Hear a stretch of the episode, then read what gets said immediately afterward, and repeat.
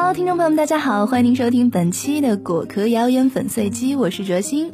本节目由果壳网与蜻蜓 FM 联合制作播出。喜欢的话，你也可以点击屏幕上的红心添加收藏。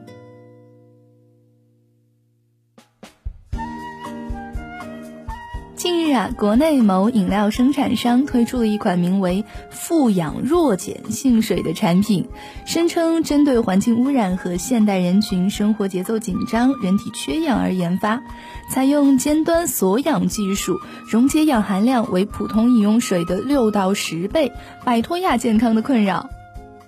听起来是不是很玄乎呢？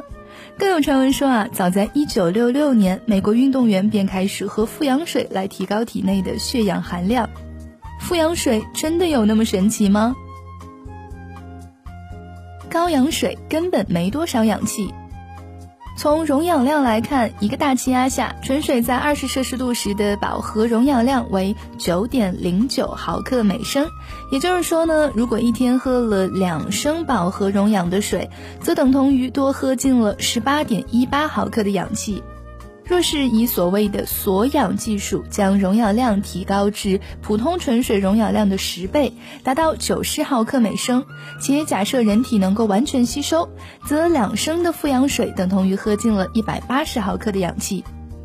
但其实，一位正常成年人的一次呼吸量是五百毫升的空气，约等于一百毫升的氧气。在一个大气压二十摄氏度的环境下，用理想气体方程式可换算为一百四十毫克的氧气。其实啊，深呼吸几口就远超过两升的水所能携带的氧气了。肠道吸收效果更好。主张高富氧水有益身体健康的人，往往会声明以饮用的方式呢，可以使肠道吸收氧气等等。例如，据报道啊，欧洲一份医学杂志二零零一年刊登的论文说，氧气可经由实验的小兔子的肠道吸收，饮用富氧水呢，可使反映肌肉疲劳程度的乳酸值下降。这篇论文中，研究者将不同含氧比例的水灌注到小兔子的胃中，当含氧水的溶氧量为四十五毫克每升以上时，可测量到水中的溶氧从胃吸收至肝的门静脉。以此证实肠胃器官能够吸收水中的溶氧，但是呢，该论文并没有针对肌肉疲劳程度或乳酸值来探讨，也不意味着肠道吸收的氧气对生理就有着显著的影响。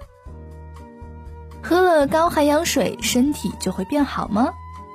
在近年的研究成果中呢，确实有初步推测高含氧水与解酒效果有关，也发现饮用高含氧水可增加猪对伤寒的免疫力。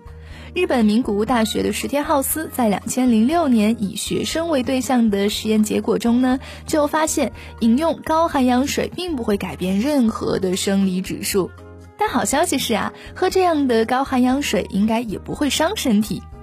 有两份研究证实，高含氧水对人类肝脏、血液和免疫系统并没有明显的有害影响。因此啊，尽管是无害，但是要以高含氧水来改善身体健康呢，欠缺实质的科学证据。弱碱性水有益健康本身就是个伪概念。前面提到的这款产品的另外一个卖点就是所谓的弱碱性水。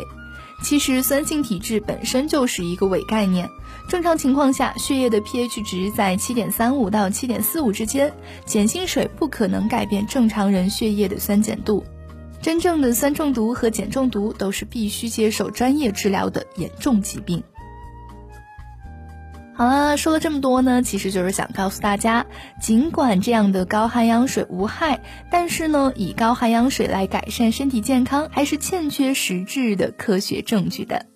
好了，那以上就是本期果壳谣言粉碎机的全部内容。本节目由果壳网与蜻蜓 FM 联合制作播出。